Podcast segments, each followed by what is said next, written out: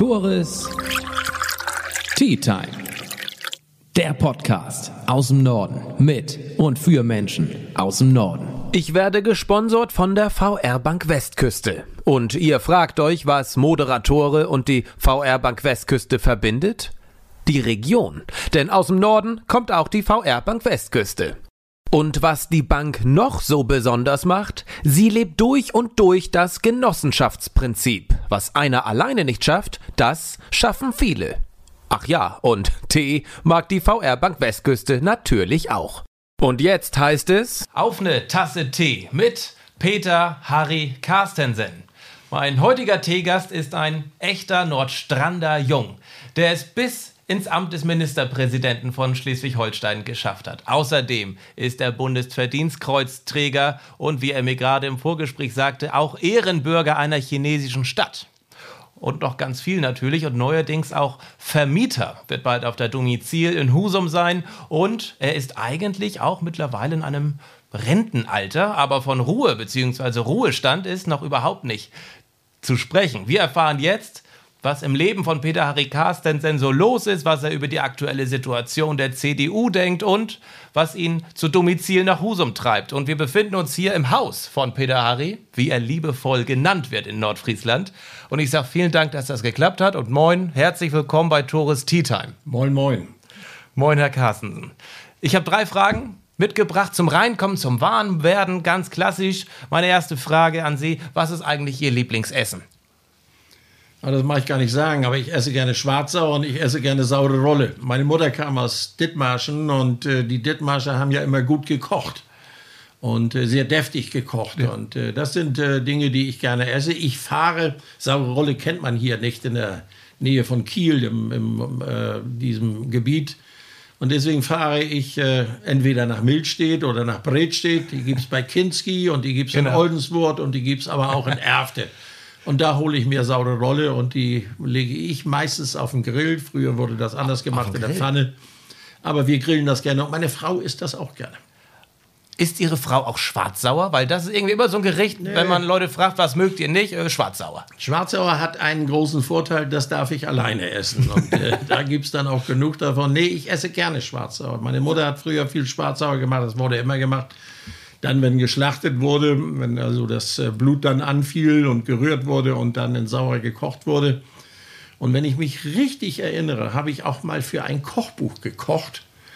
Ich weiß gar nicht, ob ich das noch habe. Ich müsste das mal wieder raussuchen und äh, habe dort Schwarzsauer gekocht und äh, ich esse es gerne. Sind Sie ein guter Koch?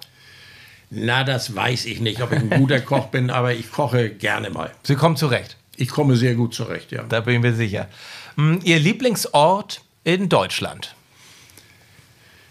Ja, das ist schwer zu sagen. Weiß das ich. ist ganz schwer zu sagen. Ja. Ich äh, hätte früher gesagt, mein Lieblingsort ist bei mir zu Hause im Elisabeth-Finko. Ich bin ja kein Nordstrander, ich komme ja aus dem Elisabeth-Finko. Das ist ja noch ein kleiner Unterschied. Also da wird vor Ort nochmal differenziert. Natürlich, ja. wir sind eine eigene Gemeinde auf Nordstrand und äh, ich pflege immer auf Veranstaltungen zu sagen, das ist die einzige Gemeinde in ganz Europa, wo drei Prozent der Bevölkerung Ministerpräsident waren. Wir sind nur etwas über 30 Einwohner dort. Ja, wer rechnen kann, hat das wahrscheinlich. Wer rechnen kann, kriegt das auch von selbst raus, aber ja. für die anderen erkläre ich das dann noch mal ganz kurz. Ja, ja. Aber das war, früher war das sicherlich mein Lieblingsort. Aber hm, seitdem ich äh, Ministerpräsident gewesen bin, bin ich Schleswig-Holsteiner. Und zwar durch und durch. Und Schleswig-Holstein ist ein ganz tolles Land mit äh, sehr viel unterschiedlichen Charakteren ob man nach Dithmarschen geht oder man bleibt in Nordfriesland und in Nordfriesland schon der Unterschied zwischen äh, der Wiedingharde im Norden und äh, denjenigen, die aus Eiderstedt kommen oder von Eiderstedt kommen, die Dithmarscher, die Angeliter, die Wagrier, die Ostholsteiner, die Probsteier, alle, wenn man ein bisschen hinguckt, alle mit einem etwas unterschiedlichen Charakter bei den Menschen. Mhm. Hätten Sie früher gedacht, dass Sie als Nordfriese mal gesagt hätten, dass Dithmarschen so schön ist?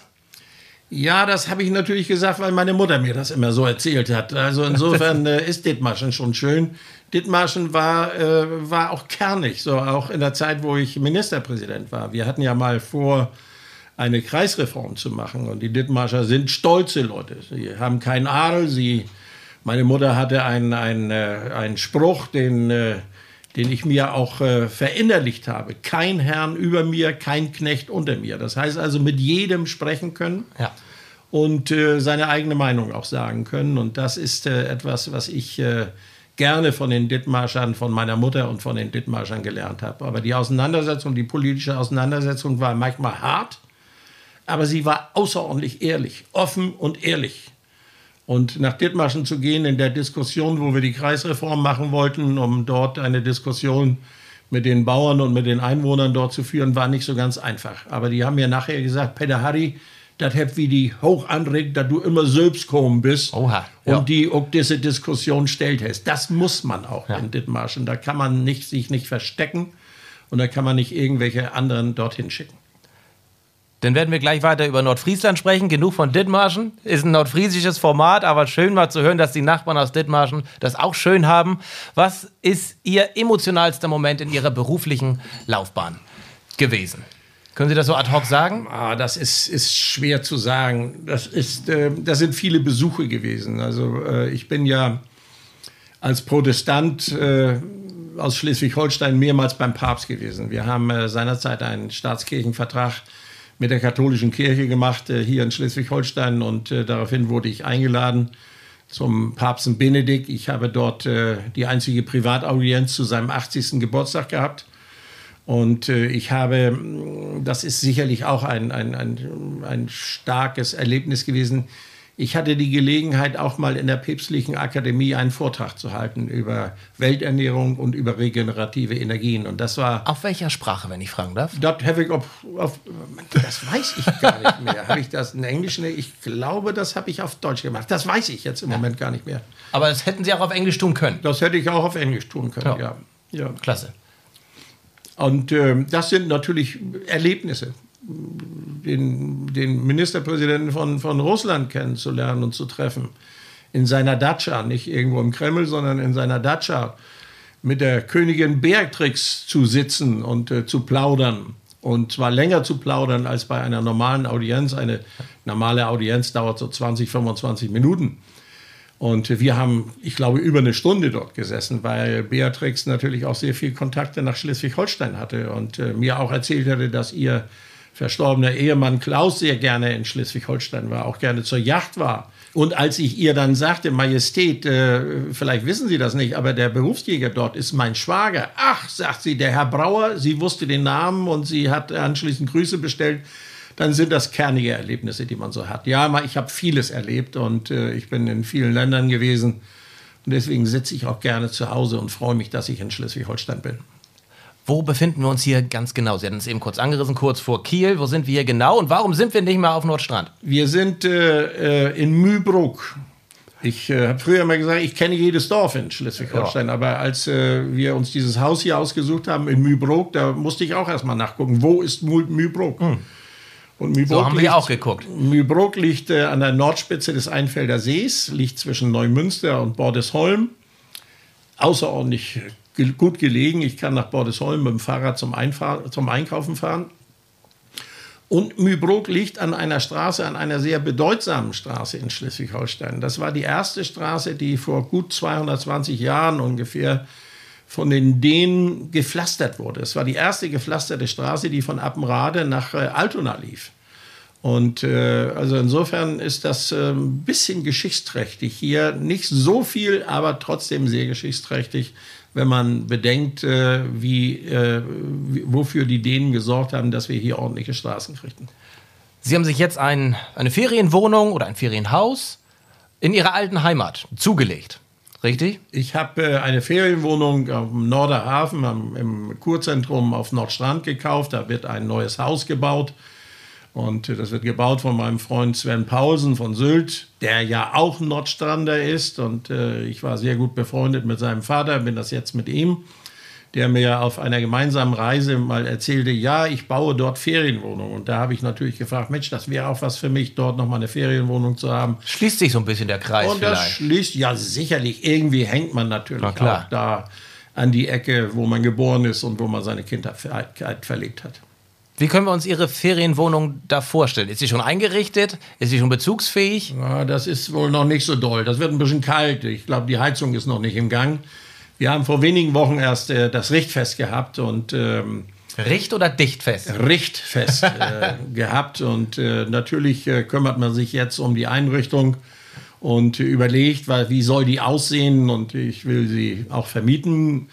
Und äh, ich bin schon der Meinung, dass äh, Ferienwohnungen dann auch einen gewissen guten Stil haben sollen und auch ein äh, gutes Niveau in der Einrichtung haben sollen. Passend dazu findet ja auch Ende Oktober die Ferienwohnungs- Messe in Husum statt, die Domizil, wo Sie auch Ehrengast sein werden. Das Haben Sie schon die Einladung bekommen? Das, ich müsste mal in die Post gucken. Ich glaube bis jetzt noch nicht, aber das ist äh, eine gute Überraschung, wenn Sie mir das sagen. Ja, doch, Und, doch. Äh, dass ich, ich werde auf jeden Fall werde ich hingehen. Um, Was erwarten Sie da? Ich, Ideen. Ja. Ich möchte Ideen haben. Ich möchte ein Bild in den Kopf gesetzt bekommen. Das ist ja nun nicht äh, jeden Tag so, dass man sich um eine Einrichtung dort kümmert. Du musst dich um den Fußboden kümmern, du musst dich um die Fliesen kümmern.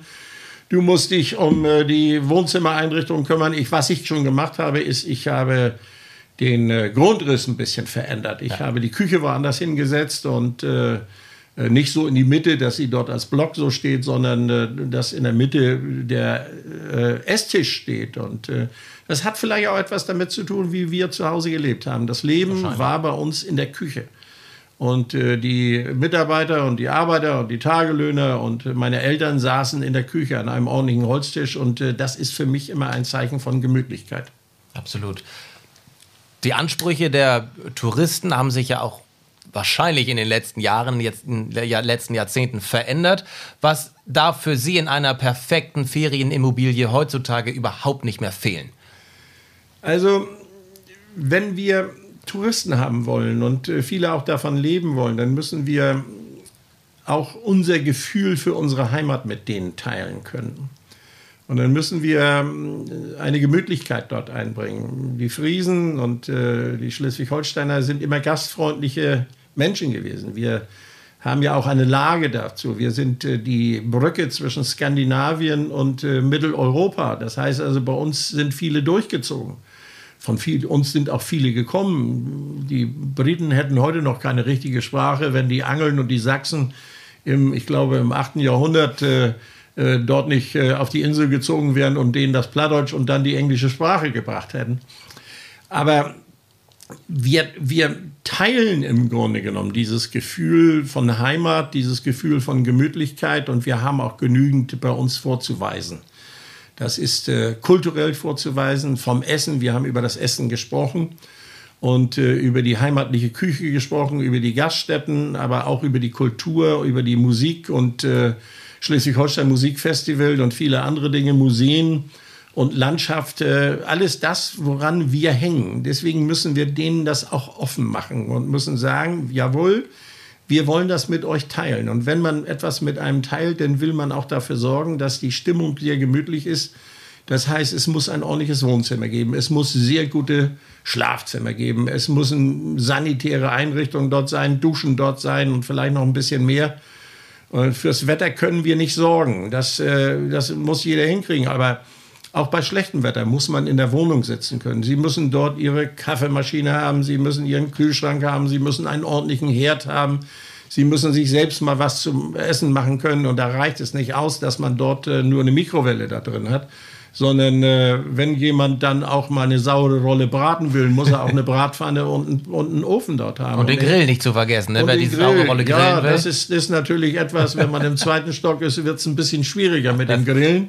Aber ganz gleich, äh, trotzdem müssen wir dafür sorgen, dass wir mit denen unser Zuhause unsere Heimat mit denen teilen. Und dann ist es eine Frage, wie gemütlich richte ich das ein. Ich habe, als ich Ihr Haus, Ihr Grundstück betreten habe, eine Wallbox gesehen in der Garage. Ja, das gehört auch dazu. Ich Wollte gerade also, sagen, ne? Ich habe, habe äh, mir auch einen festen äh, Parkplatz dort vor dem Haus gekauft. Ja. Und äh, mein Parkplatz für meine äh, Gäste, die dort sind. Und äh, natürlich kommt dort eine Wallbox hin. Denn äh, es werden welche mit einem E-Auto kommen. Das ist etwas, worauf wir uns natürlich auch gerade an der Westküste freuen. Ja. Denn wir produzieren diesen Strom zu einem großen Teil, der dann äh, in dem Auto gespeichert werden kann und mit dem man dann äh, durch, die, durch, die, durch das schöne Nordfriesland fahren kann. Aber dann muss auch eine Wallbox dahin. Und äh, das ist zwar was Neues und da gibt es noch ein bisschen Diskussion, wie wird die Abrechnung gemacht? Wird das eine gemacht sein mit äh, die nur für die Bewohner abgeschlossen ist oder ob da äh, mit, mit, mit, mit Chipkarten gearbeitet wird. Das ist nicht meine Sache. Da nee. wird aber besprochen und äh, das werden wir sicherlich ordentlich hinkriegen. Aber ich lege Wert darauf, dass da eine Wallbox da steht. Wie zufrieden sind Sie mit Ihrem E-Auto? Ich bin recht zufrieden. Ich habe äh, also eingeschränkt. Ja, ja, eingeschränkt. Von, mit dem Fahren bin ich sehr zufrieden. Also diese Diskussion, äh, keine Reichweiten und, und ähnliches, die kann ich nicht nachvollziehen. Es hat vor kurzem mal einen Bericht in der Zeitung gegeben, dass einer von Berlin nach Sonderburg wollte und da zwei Tage gebraucht hat. Das würde ich nicht. Ich würde keine zwei Tage brauchen. Ich bin nicht derjenige, der nur noch mit 180 und 200 durch die Gegend fährt. Dann äh, komme ich nicht weit. Aber was viel wichtiger ist, äh, ist nicht die Reichweite, sondern sind gute Lademöglichkeiten. Und wenn ich Schnellladestationen an der Autobahn habe, und äh, dort äh, mit 125 kW meinen Wagen äh, laden kann, der eine, eine Batterie von 77 kW hat, äh, dann ist das keine große Zeit, die ich dort brauche. Ich, ich sage mal, bitte um Entschuldigung, einmal pinkeln und ein Brötchen und dann ist mein Wagen auch genügend geladen. Mhm. Ich habe im Vorwege gesagt, dass ich immer eingekleidet werde. Meine Zuschauer wissen das von C.J. Schmidt. Ich habe gesagt, Mensch, hier, Moritz, Malte, das sind meine Ansprechpartner da. Ich brauche einen Auftritt für Peter Harry. Oh, sagen die. Der hat ja auch eine Kollektion bei uns. Das wusste ich gar nicht. Was hat, was hat das denn auf sich? Ja, ich habe da keine Kollektion, aber, aber Peter Kurs kam mal, als ich äh, gerade Ministerpräsident war, an und sagte, Mensch, wir wollen mal so eine Schleswig-Holstein-Kollektion machen. Ja. Und äh, ich habe ihm die Genehmigung gegeben, oder wir haben die Genehmigung gegeben, dass sie dann auch das Schleswig-Holstein-Wappen da drauf zeigen können. Und ich habe die Krawatten immer, die Hemden und die Krawatten. Die Krawatten, die Hemden hatten dann hier so ein Schleswig-Holstein, das so, ist so, bekannt, so, eine, so eine, die Schleswig-Holstein-Flagge, blau-weiß-rot. Ja. Und die Krawatten, die ich immer getragen habe, waren in der Regel auch in blau-weiß-rot und die waren auch aus der Schleswig-Holstein-Kollektion. Ich finde das gut. Wissen Sie, wenn wir über den Stil von Einrichtungen von Ferienwohnungen reden oder den Stil von, von, von Kleidung reden, wenn man nach Bayern fährt oder nach Österreich, da kann ich Ihnen ein Bild zeigen und da würden Sie sagen, jawohl, das ist ein Haus, das in Bayern oder in Österreich steht. Ja, ich Balkon, weiß genau, was Sie meinen. Ja. Betten, ja. Zimmer, Schnitzereien und wie auch immer. Und wir haben nicht den schleswig-holsteinischen Stil. Wir könnten vielleicht ein bisschen nordischen Stil mit reinbauen. Wenn man nordische Möbel, dänische Möbel in den Möbelhäusern in Dänemark sieht, dann haben die einen gewissen Stil, haben auch äh, gute Innenarchitekten dort gehabt und Designer gehabt. Aber das fehlt uns ein bisschen, dieses äh, Corporate Identity. CI. Wie, ja, genau. wie, man, wie man das ja. so schön nennt ja. auf, äh, auf Plattdeutsch. Ne? ja. äh, dieses, das fehlt uns. Und insofern ist es sicherlich richtig und ich war ich sehr dankbar, dass Peter Kors die Idee hatte, dieses dort einzuführen. Dann will ich jetzt mal einen Übergang versuchen. Fehlt das der CDU heutzutage auch? So ein CI, wirklich zu sagen, Mensch, das ist das Profil der CDU, da kann jeder erkennen, das ist das Partei Parteiprogramm, das sind die Ansätze. Wie sehen Sie das als CDU-Grande? Ja, also im Moment, jetzt, wenn wir über diese Wochen reden, die ja nun ein bisschen turbulent sind, haben wir ein schlechtes CI. Mhm. Nicht? Aber äh, wir müssen wieder ein gutes bekommen. Man Lass uns auf die letzten zwei, drei Jahre schauen. Ja, das, das, da hat es ein bisschen gefehlt. Es war schwierig zu erklären, wofür die CDU steht.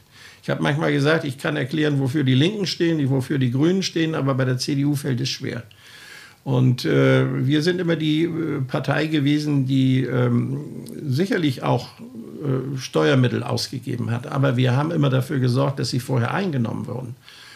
Und äh, das ist auch für mich ein Grundsatz gewesen in meiner Regierungszeit, äh, möglichst nicht mehr auszugeben, als eingenommen werden kann. Das konnten wir in Schleswig-Holstein an sich nie erreichen. Ja weil wir Zuwendungsland waren äh, für den äh, Länderfinanzausgleich auch. Wir haben und die anderen Länder haben uns geholfen. Aber trotzdem muss das ein Grundsatz sein. Wenn wir über Nachhaltigkeit sprechen, was ganz, ganz wichtig ist, gerade wenn man hinter den Deichen wohnt, dann weiß man, wie notwendig Nachhaltigkeit äh, im Klimaschutz dort ist äh, und für den Klimaschutz ist. Aber es gibt auch eine Nachhaltigkeit für die junge Generation im, in, der, in der Finanzpolitik irgendeiner muss das mal bezahlen. Wir haben 30 Milliarden Schulden in Schleswig-Holstein. Das in Schleswig-Holstein allein? Nur in Schleswig-Holstein. Das kann man sich nicht vorstellen. Mir hat mal ein, ein Gärtner erklärt, wenn man das in 100-Euro-Stücken äh, Scheinen, neue 100-Euro-Scheine übereinander äh, äh, stapelt, dann sind wir äh, knapp vier, vier, Kilometer hoch mit 100-Euro-Scheinen. Nicht? Oder wenn Sie 30 Milliarden, wenn Sie 100 Millionen tilgen würden, was ja irgendwo herkommen muss. mal kommen muss. Ne? Man kann auch Schulden behalten, wenn man Zinsen und, und Tilgung finanzieren kann, ist es kein Problem, macht jeder Betrieb. Nicht jeder, aber machen viele Betriebe, die mit Fremdkapital natürlich auch arbeiten. Ja. Aber dann, wenn wir 100 Millionen tilgen müssten, dann bräuchten wir 300 Jahre, um diese Schulden loszuwerden. Dann weiß man, wie viele Generationen man mit äh, finanziellen Lasten wirklich belastet, sie ihnen auf die Schultern äh, hebt. Und äh, ich weiß nicht, ob die nächsten Generationen das tragen können. Es gab vor ein, zwei Jahren sehr sehr viel beachtetes YouTube-Video mit dem Titel Zerstörung der CDU. Findet gerade so ein bisschen die Selbstzerstörung der CDU statt? Haben Sie das Gefühl? Ja, im Moment, ähm, ähm, ja, das will ich nicht sagen. Wir haben so viele gute Leute und äh, wir hängen auch an unserer CDU. Ich habe meiner CDU alles zu verdanken. Ja. Ich bin jetzt 50 Jahre in der CDU. Alter ist sicherlich kein Verdienst, aber diese Erfahrung ist auch kein Ballast. Und ich habe dieser CDU, meiner CDU, alles zu verdanken. Ohne diese CDU, ohne die Mitglieder, ohne die Freunde, die man äh, vor Ort gehabt hat und nachher in ganz Schleswig-Holstein gehabt hat, wäre ich nie das geworden, was ich werden konnte. Und insofern bin ich außerordentlich dankbar dafür. Und deswegen tut es auch weh, dass man äh, innerhalb von einem halben, dreiviertel Jahr 30 Prozent der Unterstützer verloren hat. Und äh, da muss alles getan werden, Geschlossenheit und alles getan werden, damit äh, wir wieder auf einen grünen Zweig dort kommen, damit wir wieder dafür stehen. Haben Sie das gerade bewusst gesagt, grüner Zweig? Äh, ja, dass wir grüner geworden sind, ist natürlich auch richtig. Das ist selbstverständlich. Also ich, ich kann mich, ich, als ich 83 in den Bundestag kam, war das, das auch der Einzug der Grünen. Da war das ein, ein da war hetero, noch ganz anders drauf. Ja. Heterogener, gemischter Hafen. Die kamen vom Kommunistischen Bund Westdeutschland und von, von, von extremen Linien dort. Das waren Joschka Fischers und, und äh, manche andere, die, die dort waren, die sicherlich nicht äh, das Gefühl hatten, äh, für diesen Staat äh, äh, viel zu tun. Aber auch eine andere Politik, eine andere Einstellung auch zu, äh, dazu hatten. Ähm, das, das ist anders. Ein Robert Habeck ist, ist ein anderer Mensch. Kennen Sie und den persönlich? Ich kenne ihn sehr gut persönlich. Und äh, ich, in der Zeit, wo er hier in Schleswig-Holstein war, haben wir uns häufig mal getroffen. Und er hat mir auch mal erzählt, dass äh, einer seiner Söhne ein, ein Bild von mir an seinem Bett oder in seinem Zimmer dort hat. Und äh, ich, wenn ich ihn das nächste Mal treffe, werde ich sagen, pass mal auf, sieh zu, dass der Rahmen nicht äh, dort äh, kaputt geht und dass das Bild noch weiter hängt. Nein, Scherz beiseite. Das sind andere. Natürlich haben sie ihre Linie.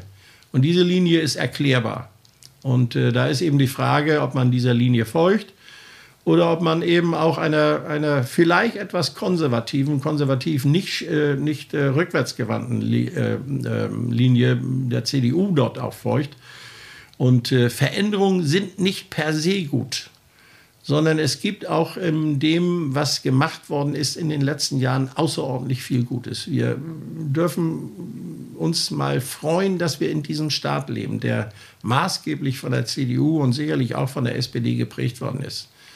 Und ich bin mal gefragt worden, eine sehr kritische Frage von, von Schülern in Berlin oder in Bonn, ich weiß das nicht mehr genau und äh, wusste gar nicht, was ich darauf so antworten sollte, als äh, mich ein Schüler fragte, was hat denn Polizi Politik überhaupt äh, geleistet? Was haben Sie denn erreicht?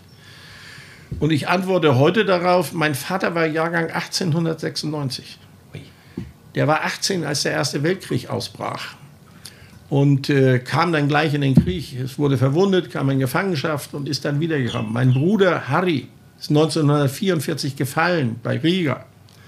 Und ich bin jetzt fast 75 Jahre und gehöre zur ersten Generation in Deutschland, die nie einen Krieg erlebt hat. Und das sind Leistungen, das ist äh, etwas, wofür man dankbar sein kann. Und das hat was mit Politik zu tun. Das hatte was mit Konrad Adenauer zu tun, mit der äh, Westorientierung. Das hatte was mit Ludwig Erhard zu tun. Das hat auch was mit Willy Brandt. Hier. Das ist Schleswig-Holstein. Das ist doch herrlich, Da kommt oder? noch ein bisschen Sonne und dann ist noch ein bisschen Regen, den wir auch gut gebrauchen können. Unser Tontechniker freut sich bei dem prasselnden Das Regen hat, äh, das hat auch was mit Willy Brandt zu tun, mit seiner Ostpolitik. Das hat was mit äh, äh, Helmut Kohl zu tun, mit seiner Wiedervereinigung. Also Politik hat schon was erreicht. Und das können wir, das sind Funde, äh, die wir äh, auch einsetzen können und auf die wir mit Stolz auch zurückgucken können. Ja, Sibel, das passiert, wenn man sowas live macht, nicht? Und Scheiße, äh, ne? Schleswig-Holstein ist ah, scheiße ist das nicht. Ich freue mich natürlich auch ein bisschen über den Regen. Ja. Aber dass eure Scheinwerfer dort nass werden sollten, das mussten wir jetzt verhindern. Und deswegen sind sie jetzt reingeholt worden. Und Ja. deswegen gab es jetzt eine kurze Unterbrechung.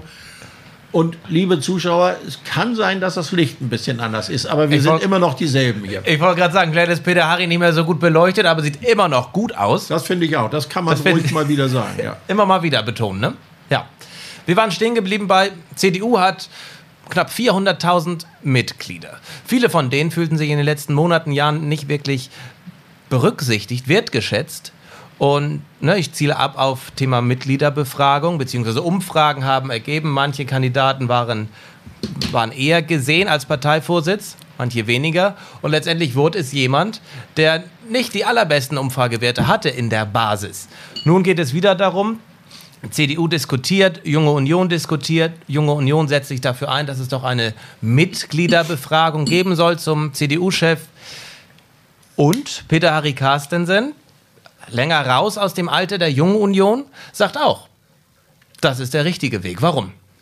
Ja, ich ähm, habe ja festgestellt, dass die Delegierten nicht immer das Ohr an der Basis gehabt haben. Sonst Wie kann das sein? Naja, mal, wenn man Delegierter ist, dann äh, hat man natürlich den Auftrag, äh, die Stimmen mitzunehmen und dann äh, auch äh, dort das zu machen oder das zu sagen, was eben aus den Mitgliedern, was man aus den Mitgliedern dort hört. Ja, wie kann das sein? Das weiß ich nicht. Das ist mir auch letztendlich egal. Aber das haben wir jetzt zweimal gehabt und das darf nicht wieder vorkommen. Und deswegen bin ich schon dafür, dass die Basisdemokratie mal ganz weit nach unten geht und die Mitglieder mitentscheiden. Dann sind sie auch mitverantwortlich. Wir haben die Situation gehabt, auch im Wahlkampf, dass man sich nicht verantwortlich fühlte dafür. Und wenn man sich, äh, wenn man nicht mitentschieden hat und äh, sich nicht verantwortlich fühlt, dann ist der Einsatz auch nicht so. Ich bin mit dem Einsatz von vielen Leuten nicht einverstanden gewesen. Der ist mir zu gering gewesen. Und ähm, alle, die gewählt werden, sind hauptamtlich in der Politik. Sie verdienen ein gutes Geld und dann kann man gerade, nicht nur, aber gerade im, äh, im Wahlkampf erwarten, dass dann aber auch mit, mit allen Möglichkeiten und äh, auch dann äh, ein bisschen mehr als nur ein paar Stunden am Tag äh, für den Wahlkampf gekämpft wird. Und äh, das müssen wir. Wir müssen diese Geschlossenheit wieder haben und wir müssen diesen Biss wieder kriegen. Wir müssen vor allen Dingen müssen wir wieder hin zu den Leuten. Wir haben so ein schönes Wort in der deutschen Sprache, das heißt begreifen.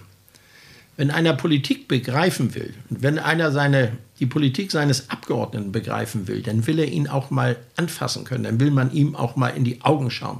Wir müssen viel mehr raus zu den Menschen. Sie galten ja als sehr volksnah. Ja, das ist äh, auch mein Vorteil gewesen. Glaub ich. bin, äh, mir hat man häufig mal vorgeworfen, ich sei zu viel auf Volksfesten und auf Wochenmärkten und sowas. Aber wenn ich auf dem Wochenmarkt in Kiel gestanden habe und habe dort eine Currywurst gegessen am Stand, dann standen neben mir Leute, die nie, nie zu einer CDU-Versammlung kommen würden. Und die haben mir Dinge erzählt, die manchmal auch der, im politischen Alltag außerordentlich wichtig waren. Ich habe da ein passendes Beispiel aus Husum. Der eben angesprochene Robert Habeck stand auf dem Husumer Marktplatz. Um ihn herum hunderte Menschen. Er hat eine Rede gehalten, ein paar Fragen beantwortet, fertig. Woche später war Ralf Brinkhaus von der CDU in Husum. Geladene Gäste in einem Hotel auf dem Hinterhof. 30 Leute, 40 Leute waren da. Da haben wir doch den Unterschied, oder? Ja, gut, das, ich, ich weiß nicht, wie der Terminplan bei, äh, bei Brinkhaus gewesen ist. Also insofern will ich da gar nicht, gar nicht mich kritisch dazu äußern. Aber diese Art äh, der Versammlung, wie wir sie früher immer gemacht haben, abends äh, der Ortsverband äh, veranstaltet eine Versammlung oder der Kreisverband veranstaltet eine Versammlung und äh, Peter Harry wird eingeladen und äh, redet da vor 80, 90 CDU-Wählern. Das ist nicht produktiv, wenn ich denen erzählen muss, warum es richtig ist, CDU zu wählen. Ich muss Die zu wählen sie ja eh schon. ja, eben. Ich muss zu anderen hin. Ich muss äh, das Gespräch suchen.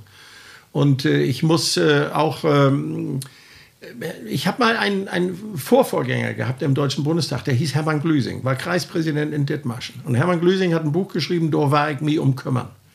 Hermann da werde ich mich drum kümmern. Ja. Das kann ich doch übersetzen. Ja. Da war ich mich um kümmern. Und Hermann Glüsing hat äh, nicht viele Reden im Bundestag gehalten, hat viele Reisen gemacht, aber er hat sich um seinen Wahlkreis gekümmert. Er hat sich nicht um den Wahlkreis, sondern um die Menschen im Wahlkreis gekümmert. Da konnte man mit allen Problemen dorthin kommen. Und ich habe das so gemacht, wenn ich äh, mal auf Nordstrand war, dann habe ich mein Telefon genommen und geguckt, wer hat die letzte Woche oder die letzten zehn Tage angerufen und habe zurückgerufen. Und da haben sie tolle Erlebnisse gehabt, nicht? oder ich tolle Erlebnisse gehabt. Da meldete ich mich mit Peter Harry Carstensen und ich kriegte die Antwort, veräppeln kann ich mich selber, weil keiner damit rechnet, dass der Ministerpräsident zurückkommt. So habe ich mich auch letzte Woche gefühlt, als Sie auf einmal am Hörer waren. Ja, ja, das kann sein, ja. aber das äh, gut. Wenn bei mir jemand anruft, dann rufe ich zurück. Dann, ja. äh, und wenn einer einen Ministerpräsidenten anruft, meine Telefonnummer stand immer im Telefonbuch. Und wenn einer den Ministerpräsidenten anruft, dann waren das manchmal ganz kleine Probleme, aber für die Leute war das das größte Problem, was sie hatten. Und der kleine Stein im Schuh, der drückt auch ganz schön. Und dann habe ich zurückgerufen und dann wurden die Probleme gelöst. Oder ich bin auf Veranstaltungen gewesen und äh, man kann nicht jede Frage beantworten. Dann habe ich die aufschreiben lassen oder aufgeschrieben und dann habe ich gesagt, innerhalb von 14 Tagen hast du eine Antwort. Und das ist das, was die Menschen haben wollen. Sie haben einen gewählt der ihre Interessen vertreten soll. Und diese Interessen müssen dann auch vertreten werden. Und äh, das ist manchmal ein bisschen schwierig. Nochmal auf Habeck zurückzukommen. Sind Sie froh, dass er nicht Spitzenkandidat war? Ist eine, eine schwierige Frage, weil eine einmal aus CDU-Sicht. Ja, also ich gehe davon aus, wenn Habeck äh, Spitzenkandidat geworden wäre, wäre es schwieriger geworden. Diese ganzen äh, ja, Fettnäpfchen und, und, und äh, Schwierigkeiten, die äh, dort äh, gemacht wurden von der Spitzenkandidatin, die wären so nicht passiert. Mit Habeck wäre das nicht, wäre das schwieriger geworden. Mit wem wäre es denn in der CDU besser gelaufen? Naja, das Sie, da, da, da fragen Sie mich jetzt Dinge. Wir haben jetzt verschüttete Milch. Da brauchen wir nicht mehr drüber zu reden, mit wem das besser gelaufen. Okay, mit wem wird es denn besser laufen? Das sage ich Ihnen auch nicht, mit wem das besser laufen Aber da gibt es einen. Oder eine. Da gibt es mehrere. Wir haben Spitzenleute in der Politik, auch an der Spitze der Politik. Und äh, äh, alle, die, die, Norbert Röttgen ist ein Spitzenmann und Friedrich Merz ist ein Spitzenmann, von dem ich sehr viel halte. Und äh, unser, unser äh, Gesundheitsminister ist, äh, Jens Spahn ist ein, ein, ein, Spitzenmann. Das sind alles gute Leute, die außerordentlich gut auch ihre Ämter äh, bekleidet haben. Und es gibt noch genügend mehr. Es gibt äh, Daniel Günther ist ein Spitzenmann. Der macht das ganz toll, wie er das hier hat. Und der hat das nicht so einfach. Ich hatte schon Schwierigkeiten mit der großen Koalition oder mit einer kleinen, nachher mit der FDP zusammen. Und jetzt hat er zwei ist, Partner. Ja, der hat zwei Partner dabei die, äh, die äh, zusammengebunden werden muss, wo die, wo die Einheit äh, sich nach außen zeigen muss. Und das ist nicht so ganz einfach. Leute, macht euch keine Gedanken darüber, dass Politik ein einfacher Job ist. Nee, das ist ein ganz schön schwerer Job. Und ähm, dort Verantwortung zu zeigen und auch wirklich Verantwortung zu zeigen, ist nicht so ganz einfach.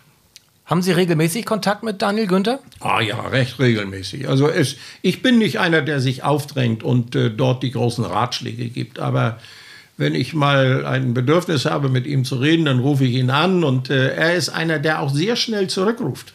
Nicht? Meistens kriegt man ihn, oder ich schicke ihm eine SMS, meistens schicke ich ihm eine SMS und sage ihm, komm her, Daniel, kannst du mal zurückrufen und dann kommt innerhalb von wenigen Stunden, entweder am selben Tag oder am nächsten Tag, kommt dann auch ein Rückruf man hört SMS, Wallbox. Wie technisch fit affin sind Sie denn? Ich habe auch gesehen, wenn ich das sagen darf, im Wohnzimmer steht eine Sonos-Box ähm, hinten in der Spiegelung. Ich weiß nicht, ob man sieht, ist ein MacBook zu sehen.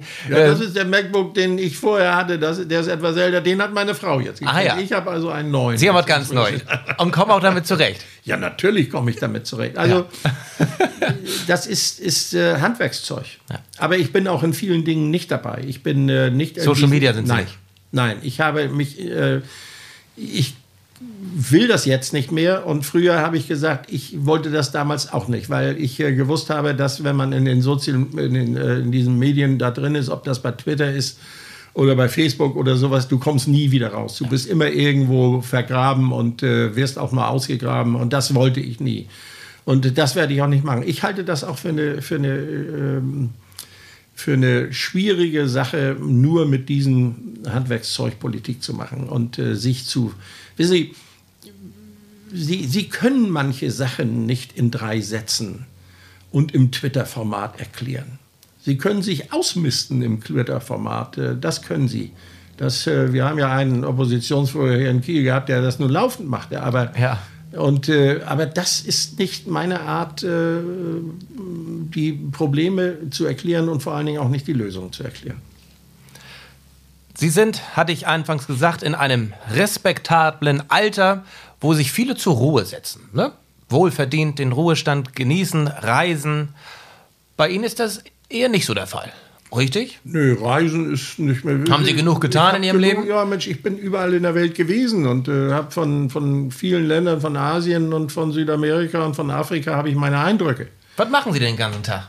Oh, was ja, was mache ich den ganzen ja. Tag? Ich kann mir meinen Tag einteilen. Das ist ja, das Schöne, das dass ich mir Privileg. den Tag einteilen kann. Und äh, ich habe ja noch ein Amt. Ich bin Beauftragter für das jüdische Leben und gegen Antisemitismus und äh, für Schleswig-Holstein. Für Schleswig-Holstein. Und das mh, mm, nimmt mich ganz schön in Arbeit und es nimmt mich auch ordentlich mit, weil das Probleme sind, die ich früher nie gesehen habe. Und das ist so ein Amt ist notwendig in Schleswig-Holstein? Ja, es ist leider überall notwendig. Okay. Wissen Sie, wenn wenn wir feststellen, dass ähm, ähm, dort äh, antisemitische Vorfälle sind äh, und äh, Angriffe sind und dass die Synagoge in, in, in Lübeck rund um die Uhr 27, 24 äh, Stunden und sieben Tage in der Woche mit, äh, äh, dort mit Polizei bewacht wird. Da steht ein Container davor. Ist das notwendig? Ist ja, das, das ist notwendig? offensichtlich notwendig. Denn wer Halle weiß und was dort passiert ist, der weiß, wie notwendig das ist. Und wenn Sie wissen, dass die jüdischen Gemeinden an ihre Gemeindemitglieder äh, Briefe nur in neutralen Umschlägen dort äh, verschicken. Und äh, wenn Sie gehört haben, dass in, äh, ähm, in Westerrönfeld ein, ein Friedhof, einer der ältesten Friedhöfe, jüdischen Friedhöfe in, in Schleswig-Holstein. Und damit muss man auch wissen, welche Bedeutung ein, ein Friedhof für die Juden hat äh, eingezäunt wird, dann sind das Vorfälle, der hätte, vielleicht sind das gar nicht mal antisemitische Gründe gewesen, die er gehabt hat, aber der hätte nie einen Friedhof, einen christlichen Friedhof oder einen Gemeindefriedhof dort eingezäunt. Aber bei einem jüdischen Friedhof meint man, man könne das tun. Und äh, viele andere, viele kleine Dinge, die ich auch auf den Tisch bekomme, äh, die zeigen doch, dass wir ein noch Antisemitismus bei uns haben und äh, Stammtische haben. Und, äh, Wie kommt es, dass Sie dazu berufen worden sind? da müssen Sie den Ministerpräsidenten fragen. Das wollte, Sie, wollte Sie beschäftigen? Ja, er hat mal, er hat, äh, als er mich anrief, hat er gesagt, du wolltest doch immer mal mit dem Finger arbeiten. Du machst das und du machst das und äh, das kannst du jetzt wieder. Nee, das kann ich leider nicht, sondern ich kriege das schon mit dem Finger gezeigt, was ich zu tun habe. Aber es ist sicherlich auch richtig gewesen, dass ich, äh, dass erstens das Amt eingerichtet wurde und zweitens, dass ich äh, als erster Beauftragter dort gewesen bin. Also ich will mir nicht auf die Schultern klopfen, aber mein Ruf in Schleswig-Holstein ist als Landesvater nicht so ganz schlecht. Und Sie haben ja am Anfang auch gesagt, es weiß ja keiner, wenn, wenn ich irgendwo auf der Straße angesprochen werde, dann spricht mich keiner mit Herr Carstensen an. Sondern die Leute sagen, Peter Harry, keep mir da Peter Harry. Peter Harry, kannst du mal einen Augenblick kommen? Und wir haben noch mal einen Froh dort, nicht?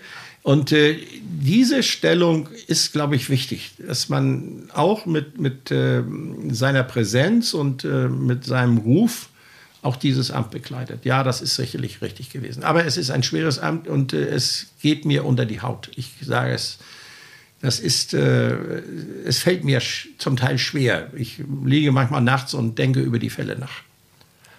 Abseits dieses Amtes, wie gestalten Sie sonst ihre Freizeit. Sie haben zwei liebevolle Hunde, die ja, liebevoll, liebevoll, ihr habt sie nicht ganz so erlebt. Nicht? Also seit, aber seitdem wir sprechen, liegen ja, sie da. Ja, Oder haben Sie denen was gegeben? Nein, ich habe denen überhaupt nichts gegeben. aber ja, natürlich habe ich, ich habe meinen großen Garten, aber ich habe auch eine Hilfe dort in dem Garten und äh, ich habe ein, ein, ein, Haus hier, habe auch im Haus Hilfe Meine Frau ist ja über die Woche, sie ist ja, arbeitet ja am Flughafen in, in Hamburg, ist dort Personalleiterin und äh, wir haben über die Woche hat sie eine Wohnung in, in Hamburg. Wir, wir, haben eine Wohnung in Hamburg oder sie hat eine Wohnung in Hamburg und fährt am Montagmorgen hin und kommt am Donnerstagabend wieder. Also wir sehen uns im Grunde genommen an einem langen Wochenende. Ja. Ja. Im Moment ist sie im Urlaub, ist in, äh, in, in, äh, auf Vancouver Island in, in Kanada für schick. drei Wochen. Ja, schick. Und äh, Sie werden jetzt natürlich fragen, warum ich nicht mitgefahren bin. Ich mache nicht Reisen. Ich habe nicht mehr viel Lust, dort im Flugzeug zu sitzen oder sonst viel zu reisen. Ich gehe jagen und äh, ich freue mich, dass Mitte Oktober ist. Äh, am Wochenende gehe ich zur ersten Drückjagd in die Lüneburger Heide. Dann gucken wir uns mal die Wildschweine und wir gucken uns äh, das Rotwild an. Und nicht nur angucken, sondern versuchen auch was auf die Strecke zu kriegen. Das wird gegessen. Das sind Nahrungsmittel, die da äh, besorgt werden. Und äh, das ist für mich eines meiner, meiner großen Hobbys, wo ich auch eine große Entspannung dort kriege. Aber sonst äh, beschäftige ich mich mit Lesen und äh, mit ein paar Arbeiten und äh, bin, werde auch noch mal gefragt bei Firmen, ob ich da nicht mal meinen Ratschlag zu einigen Dingen geben kann und äh, ähm, arbeite intensiv auch mit einer Werft hier zusammen und äh, insofern bin ich ganz gut beschäftigt. Lass mich mal nicht mehr machen, aber das, äh, lass mir das, dass ich mir meinen Tag einteilen kann. Das ist ein Riesen, eine Riesenfreiheit, die ich habe. Ist es, absolut. Ich hätte noch 100 weitere Fragen, aber wir wollen auch langsam zum Ende kommen. Zwei Fragen habe ich allerdings noch. Sie werden bald 75. Was ist da geplant? Riesige Feier? Wer kommt da alles? Äh, das riesige Feier. Ach, riesige Feiern habe ich auch gehabt. Nicht? Als, ich, als ich 70 wurde, war ich 70 wurde? Nee, 65 wurde, da haben wir im Schloss, äh, im Plöner Schloss gefeiert und äh, da hatte ich tolle Besuche. Hat übrigens Santiano fast das erste Mal äh, dort ist dort das erste ja. Mal aufgetreten. Da waren die noch gar nicht so bekannt, da haben die da gespielt. Läuft Santiano über ihre Sonos-Boxen oder was läuft hier? Da läuft, nee, Sonos, da läuft meistens nur der Fernseher und Musik. Ja, so. meine Frau hat da irgendwie Spotify und solche Geschichten da. Also insofern, ja. ich weiß ihr Passwort. Also okay. insofern komme ich da auch rein. Ja. Und ähm, aber Doro Pesch war da. Nicht? Ich habe also eine, eine gute Freundschaft mit, äh, okay. äh, mit Holger Hübner und ja. mit äh, Thomas Jensen von jo. Wacken OMR. Ja. Das sind Leute, vor denen ich einen riesen Respekt habe, die in einer ja. guten Art und Weise von kleinsten Anfängen ein solches weltbekanntes Festival auf die Beine gestellt haben. Und äh, ich habe auch eine, eine VIP-Karte bis zu meinem Lebensende, nicht wegen der Musik, aber ich bin dann, wenn das Festival ist, auch jedes Jahr da. Toll und äh, gucke mir das an und frage. Und wenn die mal irgendwelche Fragen haben, dann äh, kommen die auch mal bei mir an. Aber dass äh, äh, Holger Hübner mir dann Doro Pesch hier noch hingebracht hat, das hat äh, viele Leute erfreut. Da bin ich mir sicher. Ja, äh, Thomas Jensen war auch schon im Podcast und meine beiden Kollegen hier können wir Daumen hoch machen. Das war eine coole Zeit, ne? Ein mega sympathischer, bodenständiger, ja, lockerer ja, Typ. Ja. Ähnlich wie und, Sie. Und die haben sowas auf die Beine gestellt. Ja, Wahnsinn, das ist ne? Respekt, den ich vor, vor denen habe. Aus, von nichts. Ja. Ne? Aus nichts so viel gemacht. So ist es. Meine letzte Frage, vielleicht. Ne, ich bin gespannt. Meine letzte Frage ist immer dieselbe im Podcast, denn ich wollte schon immer mal eine Tasse Tee mit Ihnen trinken. Ja, wir können gerne anstoßen. Ich habe gerade nochmal nachgefüllt. Prost. Prost. Na, Prost äh, ja, mit normalen nur Tee ist, ist, ja, ist kein Teepunsch, muss ja, man dazu sagen. Das. Dafür ist der Tee auch zu stark. Ja, ist er, ne? Ja. ja. Mit wem würden Sie denn gerne mal eine Tasse Tee trinken, wenn Sie nicht schon mal mit der Person eine T Tasse Tee getrunken haben? Mit wem würde es sein? Gibt es da jemanden? Nein, es gibt keine speziellen. Also ich habe, ich wohne hier in Mühlbrook in einer ganz fantastischen Nachbarschaft. Und äh, ich freue mich, wenn Nachbarn kommen, wenn Freunde kommen. Ich habe eine, eine Stammkneipe in Techelsdorf, die äh, ich auch wirklich empfehlen kann. Nicht? Zur Grünkohlzeit und zur Spargelzeit muss man da rechtzeitig bestellen, Tisch ja. bestellen, weil das da voll ist.